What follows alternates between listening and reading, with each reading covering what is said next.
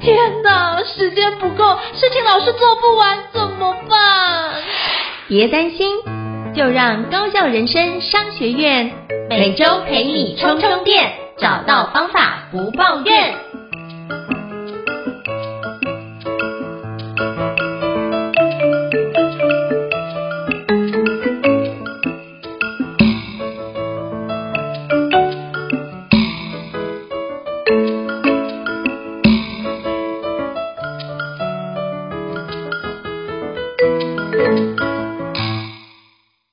大家好，欢迎大家来到高校人生商学院，我是赵应成，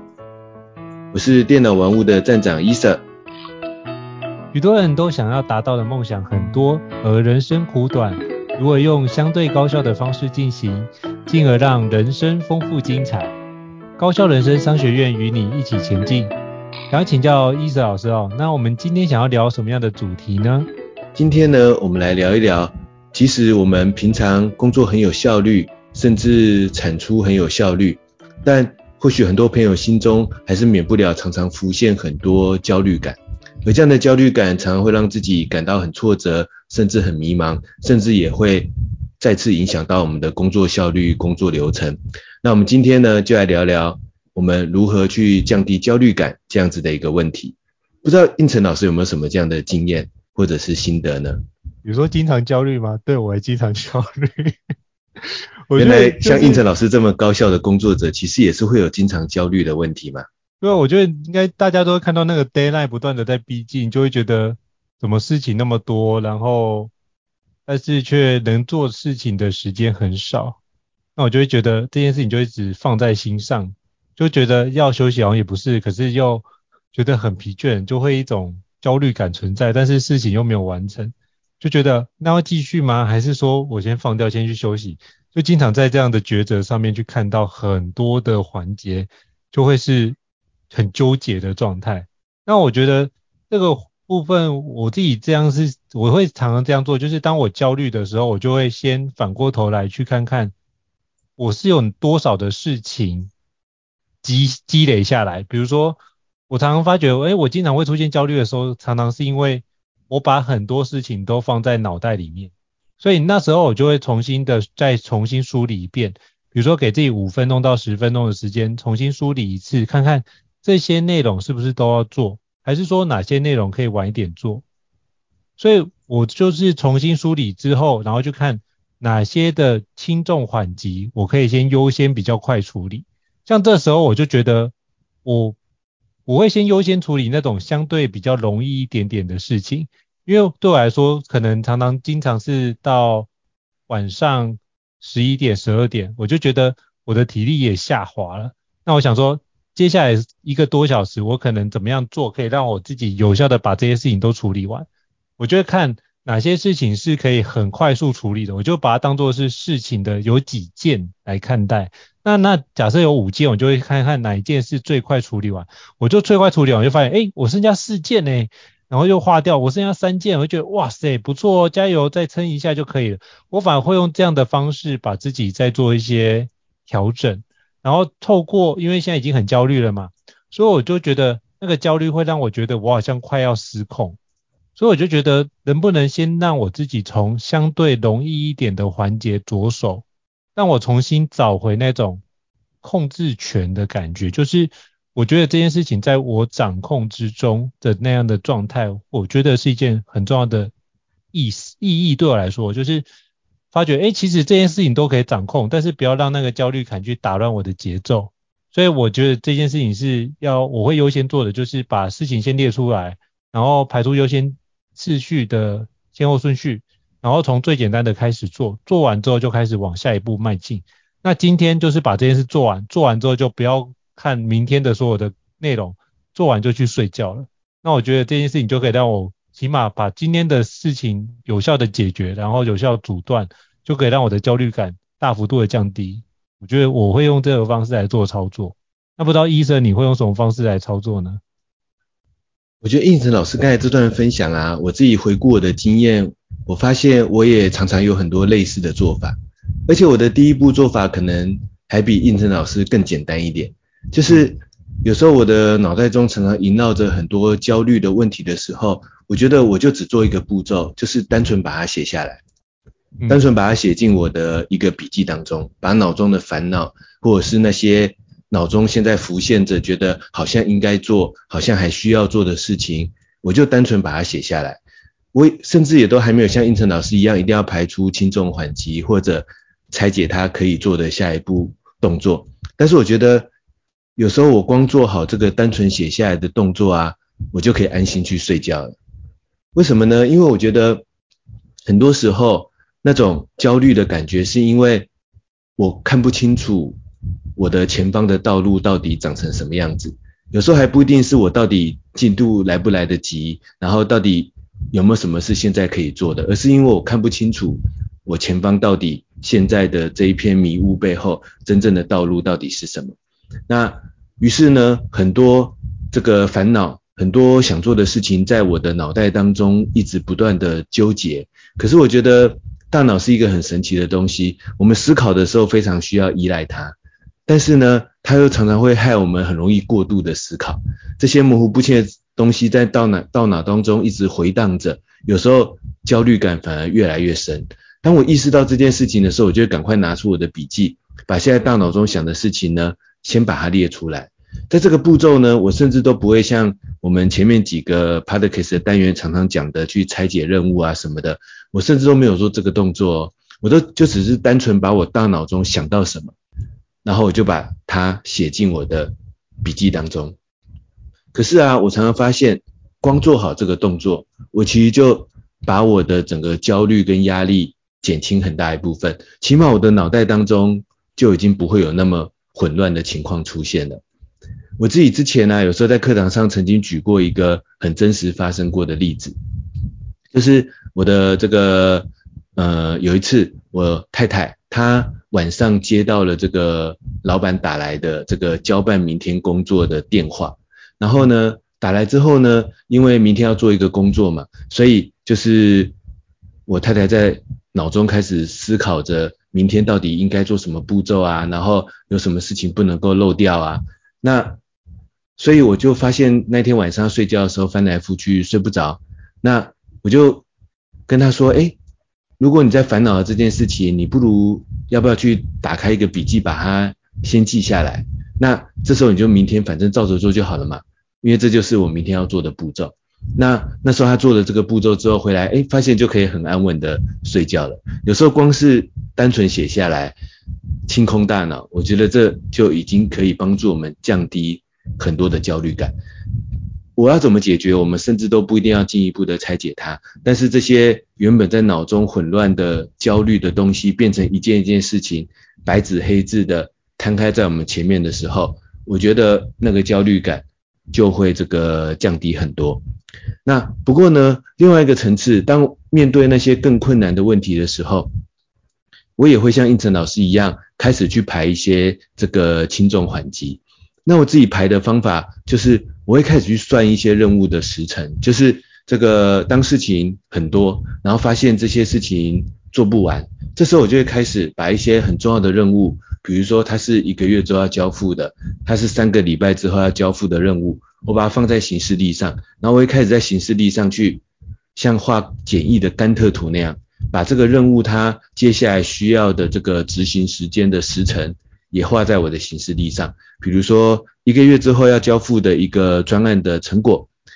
那交付的时间写上去，然后在行事历上把可能我需要两个礼拜的。这个制作或者是这个整理资料、找资料的时间，我就把这个进度条画出来。我觉得有时候呢，呃，这种理性的一些时间资源的这个安排，我其实不会把它定义为是真的在规划时间，我会把它定义为这个层次比较像是一种时间的计算，就是我就单纯的把我的时间资源算算看。看看说，哎，这个需要一个礼拜，这个需要两个礼拜，那我现在排在行事历上，是不是还有足够的时间可以把这些事情做完？那我觉得大多数时候通常可以找到一些时间去做。那在这样的过程当中，其实也就可以帮助我一定程度的透过这样子的时间资源的计算，来帮我降低这个很大程度的事情做不完的这个焦虑感。那面对这样的事情的时候呢，我也会从这样的层次来降低这个焦虑的问题。可是我在想，有些时候，甚至我自己也是会遇到说，这个事情真的火烧眉毛了。因为刚才说要排时间嘛，可是会不会遇到那种排了之后发现真的没时间的事情呢？我相信应该还是会有的。那这时候不知道，如果遇到这种事情，他真的火烧眉毛了，他就是两三天之后就必须完成了，可能没办法让我们单纯写下来，或是排个轻重缓急，然后就可以降低焦虑了。如果遇到这种事情，应成老师会怎么样去排除那种怎么办？真的已经做不完的这种焦虑的心情呢？我就会先，我觉得这这个也也有时候会遇到，那我就会先去做一件事，就是先去看看我目前的行程能不能塞进去。如果我目前的行程发觉全部就算塞满还是无法完成的话，那我就需要寻求协助。那我要寻求协助，可能从几个面向去看。第一个部分就是这个面向就要看最近，比如说家人的时间允不允许协助这件事情，我就可能比如说可能比如说请长辈帮忙照顾小孩一下，那我就可以多半天或一天的时间，赶快把这件事情给有效处理完。或者是说呃原本要比如说执行某个课程，那或者是有什么样的会议，可不可以？请伙伴代劳出席，就我会就会看看这件事情是不是一定非我不可的状态。那如果不是非我不可的，我就会想说，那我们可不可以先 pending 一下这件事情，或者是说，我们可不可以先用其他的方式去做处理？比如说本来可能要到呃碰面开会，比如说去台北，那我们就会思考说，那我们可不可以做一件事，就是我们用视讯的方式去开会，就可以节省那个往返的时间。那我就会利用那个往返的时间，把一些我觉得很重要的事情，当没时间处理的，把它做个完整完结。那如果这样子都不行的话，我就发觉一件事，那可能需要买一下蛮牛，或者是买一下运动那个提神饮料，可能需要开夜车去把它完成。那偶尔也会需要遇到这种情况，那就是真的事情很多，只能利用比如说大家都已经就寝的时间来做更多的一个思考，就把这件事情完成。但我觉得那件事情是。非到必要的时候，不然最好是不要用，不然因为那样子做完之后，可能会让后面几天的效能会还是会影响到。毕竟现在不像年轻，就是睡一睡就可以撑过去，好像没事一样。现在比较没有办法这样的情况，所以我觉得如果可以，还是以正常的生活状态为主。那如果真的不行的话，就是偶尔加一下班，然后把一些重点去赶出来，我觉得这是可以做得到的。那如果是如果是真的遇到还是这样的还是处理不完，那就怎么办呢？那我觉得只能就是先处理重要的事情，其他的只能只能往后延期，或者是做相关的 Plan B 的方式去做处理，不然也没办法，因为你的时间就走这么多，然后能够处理的东西就这么多。那再就是我就会去评估有没有哪些可能要出外采购，我觉得呃处理家事这件事应该某程度可以。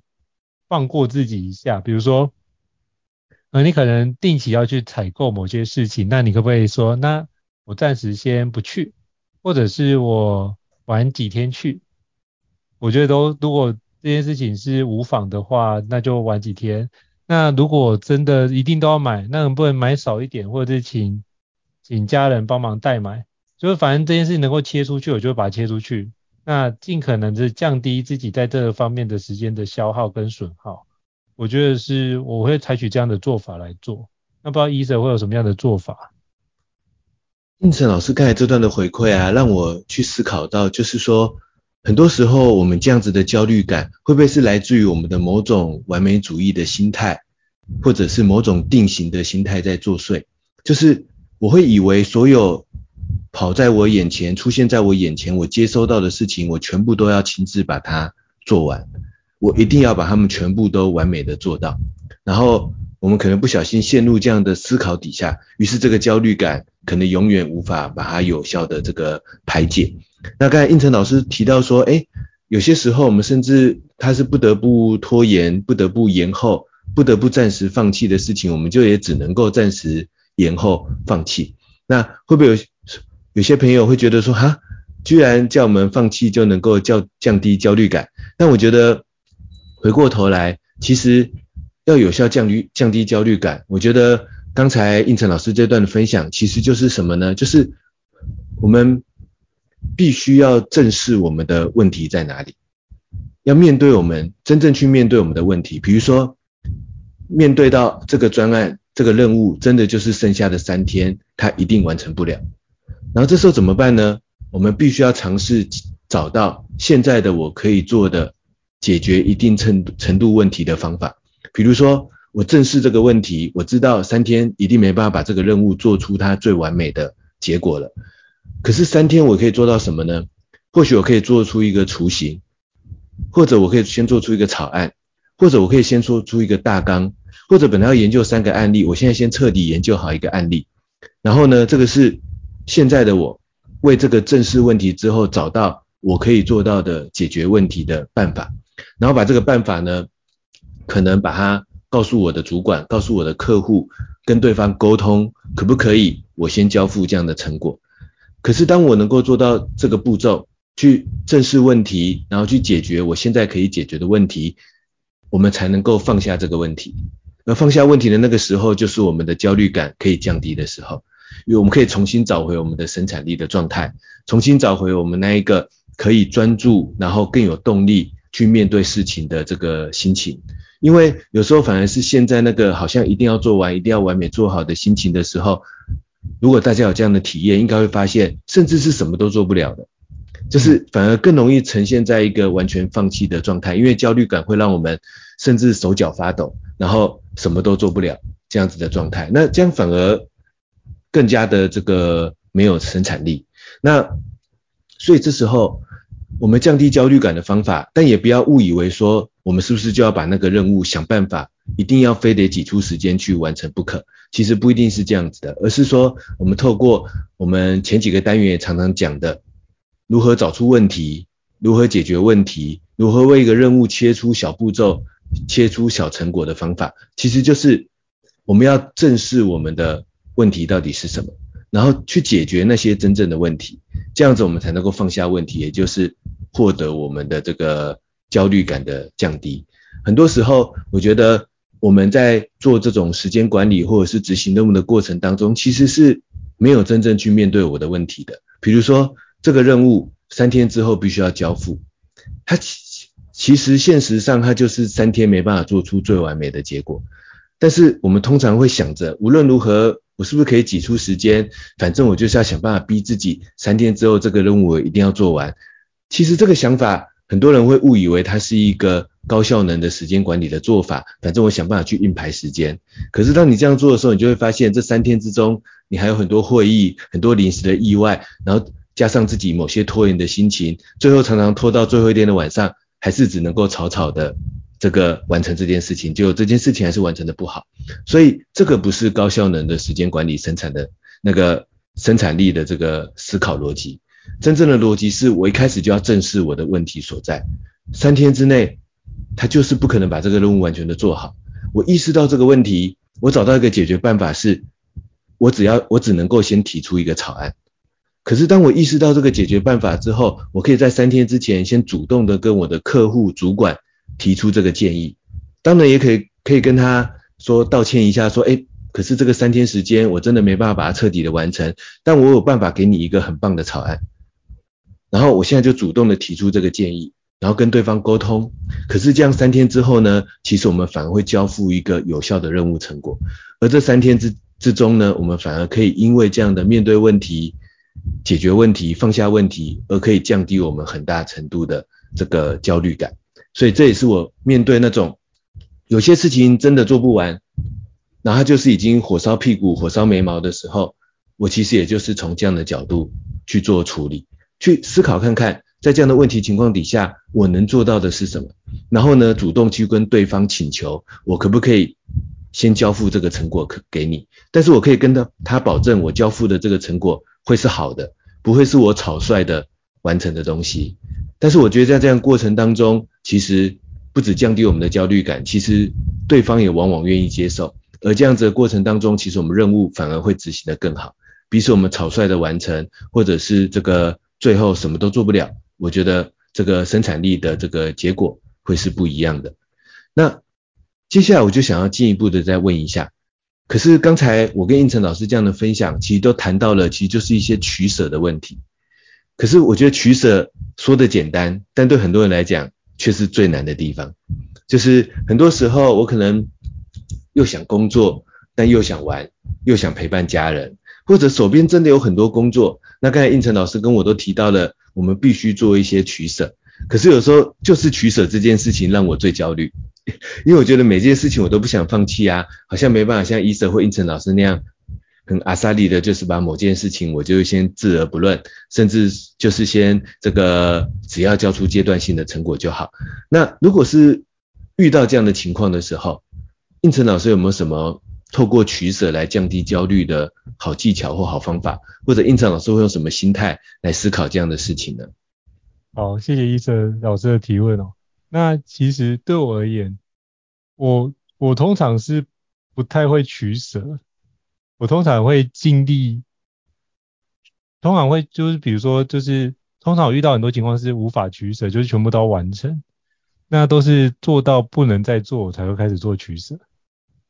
那可是我会发觉这样子的话，就会遇到您这边提到的情况，就是可能有些东西没有办法。做到那么的完善，就反而会造成更大的困扰。所以我后来的学习在于，我现在如果因为这样的方式我这样做，可能我硬撑把很多事情给完成，可是会不会这样子做完之后，反而这个品质是对方无法接受？我会不会需要花更多的时间去做？那我觉得这件事情是我这几年的一些思考，就是诶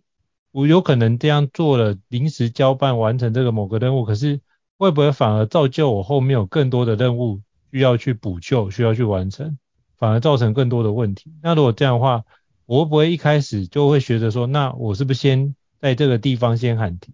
那我觉得如果我知道这个要喊停都很难，那我觉得这件事只有等你真的遇到了一些事情，然后发生了，然后你有一些教训之后，就会觉得哦，对，我们应该喊停。那这件事情就是别人怎么讲都没有用，那只能自己去遇到了，就会知道，嗯，那这件事情，哦，还是需要有一些取舍，还是有需要一些，嗯、不太一样的做法。如果全部吃下来，可能对这件事真的是体力上负担可能会太大，或者是精神上的负担会太大，那就要去思考，那这件事情是长期还是短期？那如果长期都这样，那真的是无法负担的一个情况。所以我觉得是。如果是通常的话，我觉得短时间的部分你要全部硬撑下来，这都没有问题。可是麻烦的是，当长期这件事情都要处理的时候，你的意志力也会有衰退的一一天。就是当你可能偶尔身体不舒服，或者是呃刚好家里面有一些事情，或者是遇到最近比较低潮的状况。你会有非常多的情况都会出现，那这些出现的时候，你会发觉你的意志力可能没有像以前这么好使，就是以前都可以靠意志力撑过去，可是你就发觉那个当下你就是就觉得自己已经累了，然后觉得这件事情呃撑不下去了，那就会遇到很多这个缓解的情况，那那时候就反而是会让很多事情呈现一个。爆炸的局面，因为你那时候你看啊，你现在的体力又不好，然后又呈现的是事情过多的情况，那又没有能力往前，然后呈现一个非常焦虑的环节，那是不是让自己的工作效能会更差呢？所以我觉得可以用这种角度来思考，就是你可以知道透过呃努力完成这件事是好的，然后知道自己的极限在哪，但是不要跨过去那条线，因为跨过去那条线，你可能会发觉会让整个。你目前的生产力系统不是降低你的效能而已，而是可能会直接呈现完全崩溃，因为你可能内心直接完全溃败，直接不完全不想再做任何的事情。那那时候反而是一种倦勤的状态会出现。当倦勤这件事情出现的时候，是你是不会有任何动力想要完成任何的工作的。所以我觉得这件事情是反而是需要避免，就是让自己出现。完全倦勤、完全不想动的状况，我觉得这才是呃一般职场工作者需要去避免。那我们常常都觉得我们不会这么惨，不会这么样夸张。可是我觉得，当到了那个极限的时候，你就会知道说这个地方是我们的极限。那我觉得偶尔可以尝试一次无妨，但是当知道自己的极限的时候，你就必须知道我们那条线不要跨过去，或是要觉察到当快要到达那条线的时候，我们就必须开始做一下处理。甚至是当我们一开始规划的时候，我们就必须思考我会不会跨越那条线。所以我觉得这几个面向可能都需要去斟酌跟思考，不然的话，可能做一做你就觉得这件事情，你就可能想要直接跳离这个领域，然后从此不想再做这件事情。我觉得都有可能会有一些副作用出现。所以如何让自己可以做很多的事情，但是不要，我觉得不要就是用死力去做，就是用到那个是。燃烧生命的状态去做这件事，不然的话，你可能觉得这件事情燃烧殆尽，就真的会没有了。所以我的想法是这样，想说跟大家分享一下。那不知道医生有没有什么样的想法在这个层面上？应成老师这段分享让我想到国外很流行的一个关键字叫做 burn out，嗯，就是燃烧殆尽了。在在工作上，有时候我们给自己太多的压力，给自己太多的任务，不断的逼自己去做，最后反而会陷入一种。完全空虚虚无的状态。那国外职场上有很多这样的现象，就是被称为 burn out，就是我变成做任何事情就再也没有这个动力了。那反而就是变得适得其反。那针对我刚才自己问应成老师的这个问题啊，我我自己倒是有另外一种思考的角度。取舍很重要，这个我们大家应该用尝试去思考，可以意识得到。但我自己倒是觉得。或许我们真正应该聚焦的不是我要怎么取舍这件事情，因为我觉得那个真的很难。你每件事情看，你都会当然都会觉得它很重要啊，而事实上每件事也都会有它的意义。所以我自己在我的实践当中，其实有另外一种角度，就是当我面对这样的情况，好像需要取舍的时候，我做的动作不是啊、我现在排除很多件事情，然后真的想要去挑什么事情来，然后。要去舍弃什么事情，我大概也不是这样的思考角度，而是反正我就想办法找一件事情来投入再说。因为我觉得我自己很多的体验是那种焦虑感，很多时候其实你说是不是真的来自于事情我没有做完呢？是不是真的来自于我事情很多呢？我如果去仔细思考我的内心，我觉得不一定是这样的原因，而是我没办法在任何一件事情上的投入。我没办法在任何一件事情上投入，导致我心中产生一种焦虑感。就是反过来说，一旦我可以找到一两件事情，我在一两件事情上有投入的感觉之后，其实我那种还有很多事情没做完的焦虑感，我觉得起码在我自己亲身的验证上，我觉得就会消失掉很大一部分。然后呢，那种哦，这件事情这个。呃，是不是没办法照计划完成？然后是不是有很多事情还没有做？但我觉得反过来说，我如果能够在一两件事情上有投入的感觉，我刚才对那些前面情况的焦虑，我觉得就会消失不见了。所以我自己倒是有一个技巧，就是当我发现很多事情做不完，很多事情真的这个在我手上感觉到很焦虑的时候。我就是去找一个我觉得我当下可以做的事情。那这边的思考不是取舍哦，倒也不是优先顺序的问题，而是我找一个我当下可以做的事情，那我就投入去做，然后把它做好。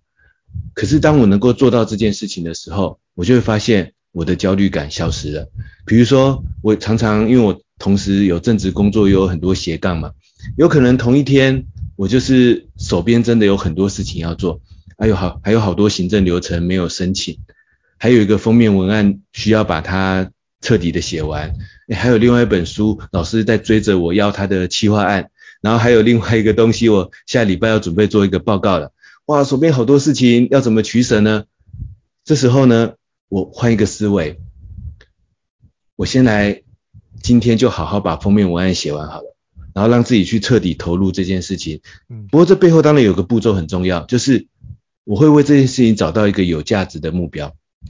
就是比如说啊，我打算利用这本书，好好来写出一个我之前曾经没有没有写过的类型的封面文案。嗯，对我来讲是一个很有价值的目标，就是时间管理的目标设定很重要。帮我要做的这件事情找一个目标，然后我今天就好好投入在这件事情上两三个小时。当我投入完成之后，这件事情好好完成了，我写出一个我很满意的封面文案了，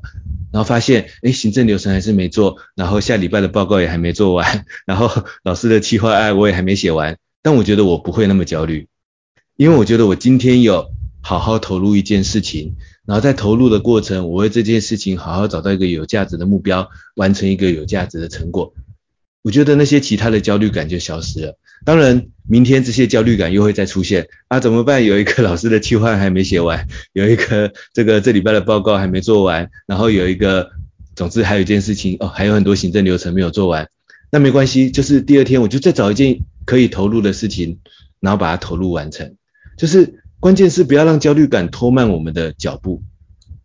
因为很多时候我们可能会在这样的焦虑底下，反而为了取舍，然后每一直一整天都在想，我到底要取舍哪件事情，然后最后那一天就结结束了，今天就结束了。那还不如就是我找一件事情好好的投入，完成一件有价值的事情。但是前面的不同的单元里面，我记得我跟应成老师有提过，在时间管理里面，关键是我这早上三个小时。我这下午三个小时有没有完成一个有价值的成果？一旦有，在别人的眼里，你就是一个时间管理有成果的人，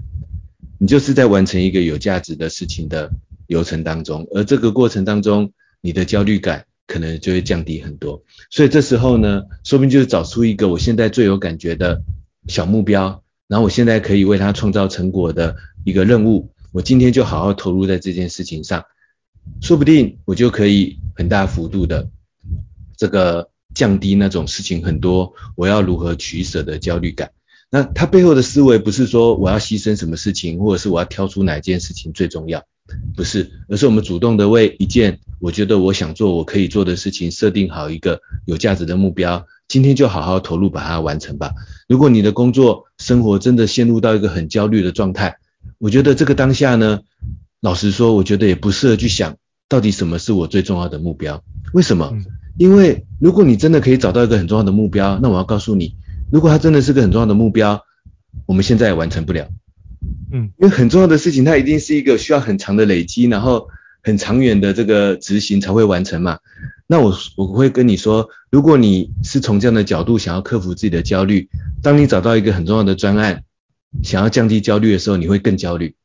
因为你会发现这件事情，我这个当下根本就完成不了，那个焦虑感更多更大，还不如我就找一件小事情，可是我把它做得好，我把它做出价值投入，让这个焦虑感降低，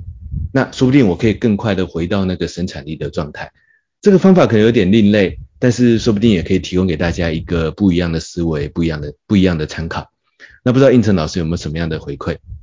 我觉得你刚刚一昭老师讲的那一段，我非常的认同，就是。我觉得那个做法其实很相近，就是你是找一个新的意义感去确认我在这件事情上可以做下去。那我我可能又更简单一点，就是我就把那些事情排序嘛，就是假设所有 deadline 的事情都是明天，那这件事情就是不管怎么样都必须完成啊。那我就会先把最简单的那件事情把它完成，然后完成到我期待的水准。那这样子就会觉得，哎，其实我有能力其实在短时间做到我要的水平。那你就觉得，哎，其实自己的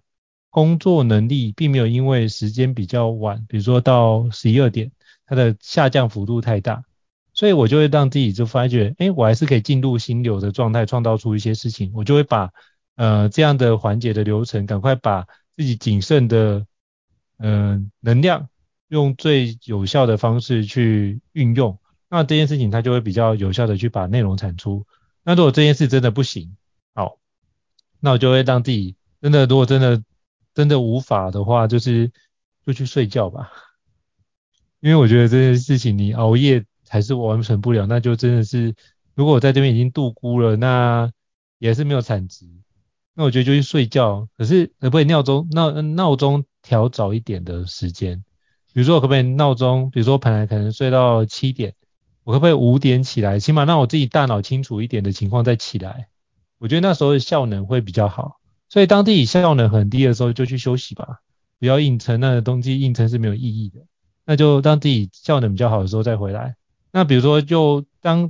比如说呃五点多起来可能会吵到家人，那我就会想说，那我是不是在呃另外一个房间或者是我的书房直接打地铺睡觉，那我就会觉得，哎，这件事情就比较不会吵到他们。那我也可以就是偶尔睡得比较刻苦一点，其实也无妨。可是我知道说那是因为现在在赶某些事情。那其实那一个问题，就算去睡觉的时候，你会发觉它也会在你脑袋里面有一些咀嚼，或者是去那边消化这件事情。说不定隔天早上起来，你会有一些新的想法的看见。那我会发现，哎，其实会出现这样的想法，而且甚至，呃，虽然说有时候觉得。睡觉的时候在想事情不太好，可是当心里面有挂碍的时候，我常会觉得，哎，这件事情或许可以带到梦里面去想也无妨。那用这种角度去看待，偶尔为之，其实也可以帮助我再用不同的方式去呈现。那其实你会发觉，哎，其实，在时间上好像隔天早上完成，那只是这件事情反而工作效能会比较好，是因为你好像想过一轮之后，只是把它执行出来。那有个框架，那在这种框架里面去做细修，那这件事情的内容就会得到还不错的成果。那我觉得这件事情也可以用这个方式去做，让自己得到一个比较充分的休息。然后就，当然你会觉得事情没做完还是有焦虑感存在，可是这时候我们要问问自己，就是我这段时间有没有尽全力在做这件事？如果已经尽全力在做，那就真的不要太过焦虑。就去好好的睡觉，因为你在焦虑也是会让你影响你的睡眠，反而睡不好。所以这时候我就告诉自己就，就啊，反正事情那么多，永远都做不完嘛，那不如就睡觉，反正都还是要睡觉的啊，那就先去休息好了。那为什么之前每天都那么多的事，可是为什么之前没有焦虑，但是现在却有焦虑？就是因为我的期限可能在最近就要完成，那这期限让我觉得有压迫感。那你就觉得这件事情要赶快完成，但你又觉得这件事的时间又远少于你能够用的时间，你就觉得产生可能我完成不了的状态，那你就会焦虑，是担心的是自己会不会就是没有完成导致别人失望，或者是导致自己会对我自我评价降低，那你会担心这样的状况，我觉得很多时候都是一种完美主义者的作祟，那就是那偶尔。如果能够，比如说百分之九十的状态你都是准时的，哦，我觉得那已经很不错了。就像 NBA 打篮球，Stephen Curry 三分球命中率就百分之四十几，就已经非常非常厉害。所以，呃，当然这类比不太一样，但是我们当然都希望自己能够百分之百的完整。可是偶尔一次两次没有完成，其实没有影响那么大。但是你就知道说，我们就汲取教训，这一条的部分可能是我们排得太紧，导致有这种情况。但是我们可不可以用不同的角度去看看有没有哪些事情要完成？但是可不可以有一个比较简单的标准，或者是说我们可不可以透过这次的方式发觉，哎，原来这件事情经常要做，我可不可以把它的效能再提升？比如说变成系统化的方式处理，透过比如说像医生可能用笔记把那个栏位独立出来，就是只要发生这样的议题，我就全部把那个议题找出来。举个例子来说。嗯、中秋节可能要寄礼品给客户，那这件事情可能有时候会需要每个每年重寄一次嘛。那你会发现，哎，其实客户好像每年都要寄，那我可不可以先做好这个名单，就看今年有没有哪些客户需要把名单加上去，我就可以节省我这部分的时间。所以我就要思考，我能不能节省其他方面的时间，去让我这段的时间可以更得到更加的充裕。所以我就会不断的看能不能哪些东西可以系统化，哪些东西可以就是自动化的方式去做处理。所以透过这样的方式处理，你就发现该处理的事情都有做，而且就是基本上都有帮你顾及到。那剩下你就可以把你更多的心力跟能量用在那些你需要你亲自处理或者是比较特殊的情况，那你就会把所有的事情得到比较全面的关照。所以像我的话，我就会思考这几个。议题的内容，对，那像医者不知道有没有什么样的想法呢？我想对应成老师刚才这段的分享呢，来做两个角度的补充。第一个呢，应成老师刚才提到休息是降低焦虑的好方法，我其实非常的认同。睡一觉，好好的让自己休息一下，真正的休息，不是说因为焦虑，然后反而是滑手机，然后这个看社群，越看越焦虑，然后。想要做事情，然后让自己不要睡觉，然后为了要清醒，可是又做不了那个事情，就开始上网东逛西逛，不是这样的方法，还不如就让大家好好的让自己好好的彻底睡一觉，好好的休息一下。我也觉得这是降低焦虑感的好方法，因为在大脑很疲累的时候，身体也很疲累的时候，焦虑感是更多的。明天一早醒醒过来，大脑更清醒，我觉得其实我们就更有动力去解决我们要解决的问题。不过这边我想要做一个简单的技巧的补充，就是，但是啊，也不要带着焦虑感去睡觉，就是，嗯，我们要在要睡觉要休息之前，先让焦虑感放下来到一定的程度。你说，诶，可是问题就是我就是解决不了这个焦虑感，我不是要去睡觉吗？那这就呼应到我们一开始提到的那一个方法，就是我觉得就是先把它写下来，然后呢，或者我如果能在写下来的过程中，能够想到或设计到一两步，我觉得好像有可能可以执行的，好像有可能可以解套的这个步骤，比如说我讲我自己很真实的例子。我之前无论在，尤其在写书的时候，有时候常常会写到一半，会不会写不下去呢？然后觉得啊，这边我想不通，很焦虑，会不会这样子呢？会。然后这时候我就让自己去睡一觉，但我不是抱着这个我写不完，然后写不下去的这个焦虑感去睡觉，不是这样子。我是把我现在写不下去的点是什么，我会先把它先注记到我的文件的，就是卡关的那个地方。然后呢，我会。针对这几个卡关的地方去想，让自己用有点像脑力激荡的方式想一两个，或许可以从 A 这个角度来试试看有没有可能解决这个问题，或许可以从 B 这个角度来试试看可不可以去解决这个问题。可是我现在就不会让自己继续想下去了，因为这时候继续想下去有可能会卡关。但是呢，我就留在那一个啊，有可能从 A 角度来解决这个问题，我就留在这一步，然后把它写在我的文件卡关那个地方。然后让大脑清空到这个程度，然后这时候我就告诉自己，好好去睡一觉。明天早上起来，我就针对 A 这个角度来重新想想看，有没有可能解套我刚才卡关的那个问题。这时候我其实反而抱着一个有点小小雀跃的心情去睡觉，虽然有点是欺骗自己啦，因为明天有可能从 A 角度写下去也是卡关，可是这时候我就会抱着一种，哎。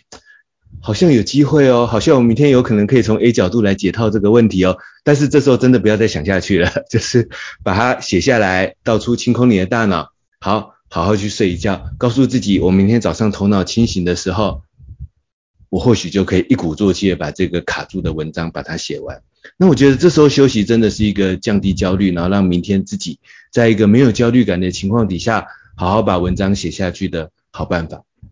那有可能我第二天一早起来。我可以从 A 角度真的把这个问题解套了，但有可能我写下去发现卡关了，但因为第二天早上我的焦虑感降低了，我的头脑已经比较清醒了，我的精神也比较好，我其实马上想到第二种解决办法，那那篇文章还是写完了。而这个情况我要跟大家分享，还真的很容易发生。但意思，但是关键就是我们要在前一天晚上要休息之前，给自己一个小技巧，让自己在大脑有一定清空程度底下去做休息，要不然。我自己也有这样的经验，我让这件事情一直留留在我的大脑，我没有做一点点清空的小步骤，这时候我是睡不着的。我的大脑中一直在焦虑着怎么办？我明天虽然要提早五点起床，可是我真的写得完吗？我真的做得完吗？会不会明天早上还是卡关呢？这时候我反而会在半夜中很长一直惊醒过来，然后甚至很容易焦虑到这个睡不着。我自己真实的经验是这样，所以给大家一个延伸的这个技巧的提醒。然后我觉得应成老师刚才的分享啊，我有第二个这个补充，就是我觉得啊，正视我们的目标，意思是正视我们的目标会遇到的问题点，其实是降低焦虑感很重要的步骤。因为有时候我们真的是太完美主义了，我们只看到那个理想的目标，以为自己就是可以做到一百分。那胤丞老师刚才有说，其实有时候我们不一定要这样要求自己，但这不是降低标准。有时候这样的思考反而是真正正视问题，因为我们的能力真的有到一百分吗？环境的限制、时间的限制，真的有办法帮我们做到一百分吗？事实上，做任何事情难道不会有不小心出错，有一点点的效能或什么的损耗吗？一定有的。这个就是你真正我们真正在做一件事情必须正视的具体的。真实的问题点，有时候我们的焦虑感来自于我们只看到那个完美的目标，没有去正视真正需要的问题，真正我们可能会面临的局限，真正可能会面临的问题。有时候把这些问题、这些局限列出来，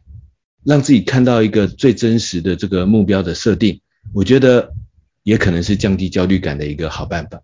或者当我们产生一个很大的焦虑的时候，或者回头看看会不会我把目标设定得太完美了，这时候呢，降低焦虑的方式有时候反而是把问题写下来。这可能跟大家的尝试刚好相反，就是我们很焦虑，我们想说是不是就是不要让自己看到问题，会不会比较不焦虑？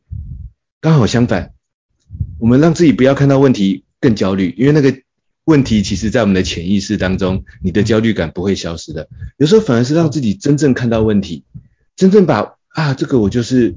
对不起，我这个真的我的能力还不到一百分啊，这个时间就是真的不够啊，这件事情这样做下来，其实真的。我很难确保它每一个环节都百分之百完美，或者它一定有一些局限，客户的要求不一定能够在某些地方可能现实的情况底下真的做不到，等等等等的，把这些真正的问题列出来。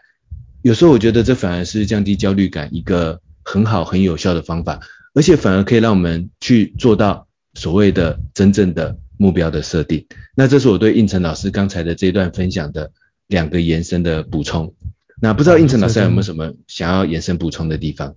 好，呃，胤丞老师真的补充的太好了。那我刚刚只是透过你刚刚讲的那段环节，就是把目标写下来，那或是把要做的事情写下来，其实这件事情很重要。就我想到的是，我之前去刚好去香港去看赛马，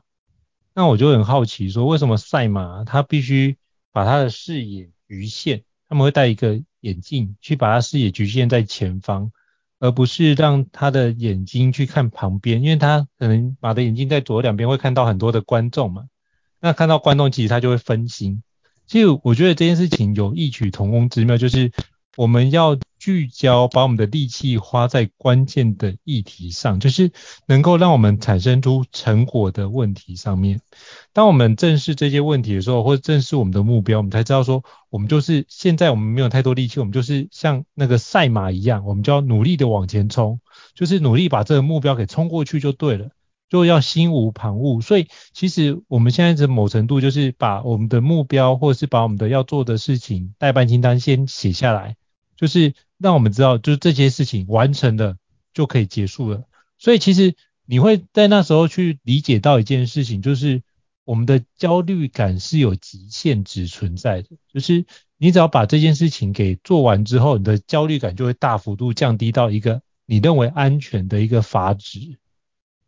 你现在是因为你那个焦虑感超过你的安全的极限，所以你只要透过这几件事做完之后，他的焦虑感就会。缩回来你自己觉得安全的范围，然后你又可以有效的去运作。就像我之前去看到有一个一条曲线是说，如果人都没有任何的压力的情况之下，表现也不会好。可是如果你过度压力的情况之下，你的表现也会很差。只有在适切压力的情况之下，让自己有一点 push，就是让自己有点前进，然后又可以有一点时间的压迫，那才会让自己。表现得非常非常的卓越，所以我觉得这件事情是一样，所以你现在是让自己的那个阀值要降低，就是你过度的压力这件事情对你来说没有困难，所以你要透过这个方式帮你聚焦，把这件事情的压力再透过这几个环节给处理掉，你就可以宣泄掉这件事情，然后隔一天我们可以重启这个环节，所以我觉得这个部分就是降低焦虑感，就是从聚焦正视问题，并且。有效的去把我们的力气去做出成果，那通过做出成果这件事，你的焦虑感就会降低。所以我觉得成果越多，焦虑感就会越低的情况，我觉得应该是呈现一个反比的状态。可是如果你是成果很少，但焦虑感就会无限的变高。所以我觉得它比较像是一个跷跷板的两侧，成果跟焦虑感。但如果你能让成果跟焦虑感这两件事得取得一个平衡的话，那就是我们中间应该把我们的时间花在哪个地方。我觉得这是我想要补充的环节。嘿，胤丞老师刚才这一段，我觉得分享的很好，所以我只用几句话，或许就可以来为我们今天的讨论来做一个简单的总结。就是我们想要降低焦虑感，那或许可以尝试让自己，就像应成老师刚才讲的赛马的视野一样，让自己先聚焦在一个当下我可以产生成果的小问题上，然后在这样的行动过程中，帮助自己产生心流，可以投入其中。或许这时候我们的焦虑感就会被专注感所取代，而当焦虑感被专注感取代之后，我可能因为这样的专注而获得了某些成果。而当我的成果累积的越多，